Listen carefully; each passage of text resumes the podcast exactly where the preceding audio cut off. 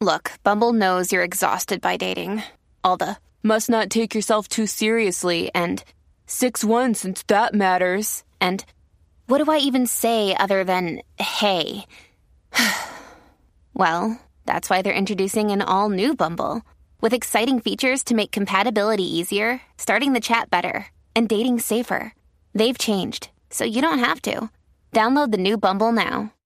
Mom deserves the best, and there's no better place to shop for Mother's Day than Whole Foods Market. They're your destination for unbeatable savings, from premium gifts to show-stopping flowers and irresistible desserts. Start by saving 33% with Prime on all body care and candles. Then get a 15-stem bunch of tulips for just $9.99 each with Prime. Round out Mom's menu with festive rosé, irresistible berry chantilly cake, and more special treats. Come celebrate Mother's Day at Whole Foods Market. From sponsoring cultural events to partnering on community projects, creating youth programs to supporting first responders, at MidAmerican Energy, caring about our community goes beyond keeping the lights on. It's about being obsessively relentlessly at your service.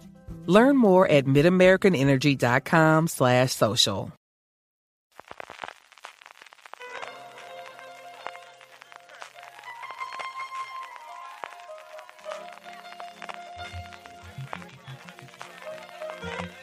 Estás escuchando Fuera de Series con CJ Navas.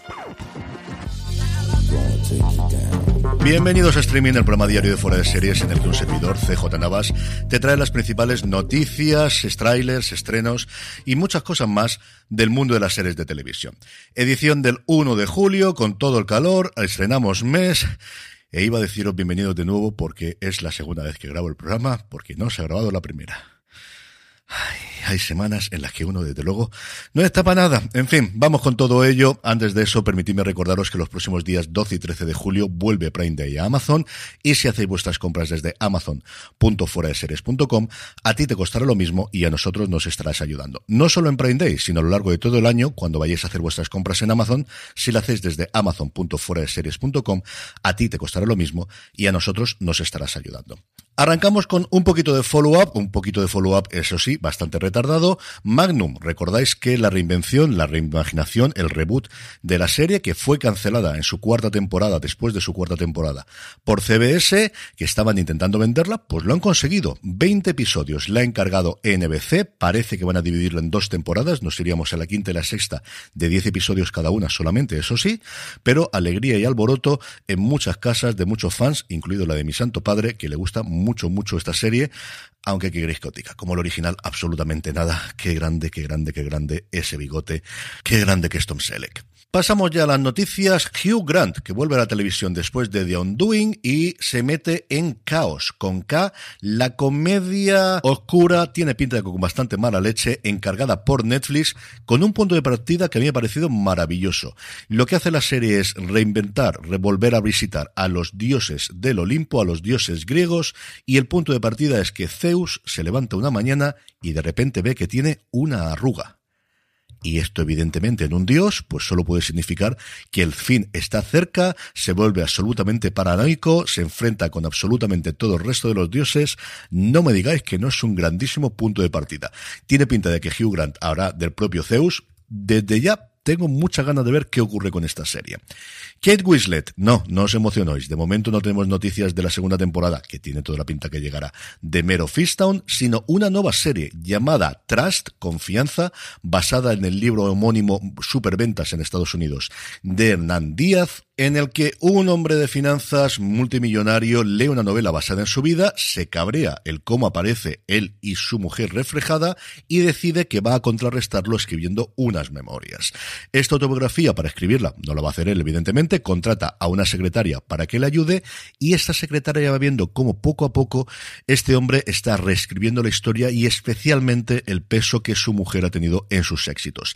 Tiene pinta, desde luego, que este papel de la secretaria es el que hará Kate Winslet, a ver qué ocurre con este proyecto, que no está confirmado por HBO, pero siendo que en Winslet diríamos que lo lógico es que vaya adelante. Ahora, es cierto que como esto coincide con la siguiente noticia, pues nunca podemos saber. Y es que la nueva serie de Mike Shure, Field of Dreams, Campo de Sueños, la adaptación de primero el libro y posteriormente la película con Kevin Costner, que fue nominada a tres Oscars en su momento, en la que también aparecía el malogrado Rey Liotta, y que se iba a estrenar, iba a ser uno de los grandes estrenos de la plataforma, pues Pico que ha dicho que no, que no la quiere, que finalmente no le acaba de encajar, cuando la preproducción ya estaba arrancada. Es cierto que no había absolutamente nada de casting, lo cual es una cosa extraña a estas alturas cuando parecía que iban a rodar durante este verano. Y NBC Universal, que es la productora, pues está viendo dónde la podría llevar, aunque si no la lleva a su propia plataforma puede ser complicado. Así que ni siquiera un nombre como Mike Shure, que tiene exclusividad con NBC Universal, que iba a ser la primera serie que hacía el creador de Parks and Recreation o de The Good Place para Peacock, ni siquiera eso te da garantías y la adaptación de una mm, película muy conocida en Estados Unidos, que aúna al béisbol y nombres tremendamente conocidos, como os digo, ni siquiera esto a día de hoy te da garantía de que lleves adelante una serie. Y, a mí esta me ha fastidiado, porque es Mike Shure, es béisbol, es una película, sí, totalmente melodrama y totalmente lacrimógena y todo lo que queráis, pero tenía muchas ganas de ver qué es lo que podía hacer. En fin, pues nos quedamos de momento sin esta redactación de Campo de Sueños.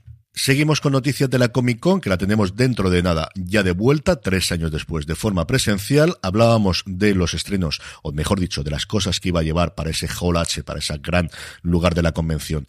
Warner Brothers Discovery y Apple TV Plus, que va a ir por primera vez, entre otras cosas porque en el 19 todavía no existía tal como tal y como estaba a día de hoy, y va con casi todo, al menos con todas sus series que tiene a día de hoy en funcionamiento, más o menos de género fantástico y de ciencia ficción.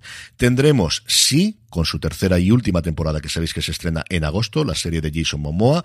Tendremos para toda la humanidad Mythic Quest, Invasión, Fundación y por supuesto Separación en distintos paneles, en distintas charlas. Esperemos poder ver algo, algún poquito, algo de la segunda temporada de Separación, especialmente de la tercera de Mythic Quest y a poder ser la fecha de estreno y también evidentemente de las segundas tanto de Invasión como de Fundación que entiendo yo que se estrenarían durante este año. Y terminamos con una noticia de industria y es que Bob Chapek, el CEO de Disney, ha renovado por tres años su contrato, no a partir de la fecha que va a vencer, que era en febrero, sino a partir de ahora. Un Bob Chapek cuyos últimos meses no ha sido, desde luego, los más tranquilos en su trabajo, pero de alguna forma el Consejo de Administración dice que este es el futuro, que en vos confiamos. Eso sí, como las cosas salgan mal, ya os digo yo que no hay ningún tipo de problema en tirarlo para su casa y buscar un reemplazo. Trailers, dos cositas. Por un lado, un teaser, un adelanto de la segunda temporada de Industry, de la serie de HBO Max, y por otro lado, el que más me ha gustado a mí, The Resort, la nueva comedia que se va a estrenar en Estados Unidos en Peacock el 28 de julio, creada por Andy Siara, el guionista de esa maravillosa película que si no habéis visto tenéis que ver, llamada Palm Spring, con la protagonista de la misma, Christine Milotti, y también William Jackson Harper, precisamente hablando de The Good Place, en la que encarnan a un matrimonio que en sus vacaciones por su décimo aniversario en el Yucatán, se ven envueltos en un misterio con un crimen que ocurrió hace 15 años. El tráiler tiene muy buena pinta, los nombres que están en el proyecto a mí me encantan todos. También está Sam Smile como productor ejecutivo. Como os digo, se estrenará en Estados Unidos el 28 de julio en Peacock, a ver quién nos la trae a nuestro país. Estrenos, cuatro cositas. TNT nos trae la tercera temporada de su comedia animada Close Enough, centrada en una pareja de treintañeros, su hija de cinco años y sus dos mejores amigos divorciados que viven juntos en Los Ángeles. HBO Max nos trae Cómo mandarlo toda la mierda, una serie juvenil en la que Alba, una joven a la que le cuesta adaptarse y que lleva poco tiempo en su nuevo instituto, se entera de una horrible noticia. El viaje de fin de curso se cancela. Los planes de escapar de su casa se derrumban, pero por casualidad descubre que un grupo de compañeros tiene un plan perfecto. Yo este perfecto le pondría bastantes comillas. Hacer creer a sus padres que el viaje sigue en pie, robar la furgoneta del hermano de uno de ellos y lanzarse tres semanas Does picking an outfit have you running a little too fashionably late?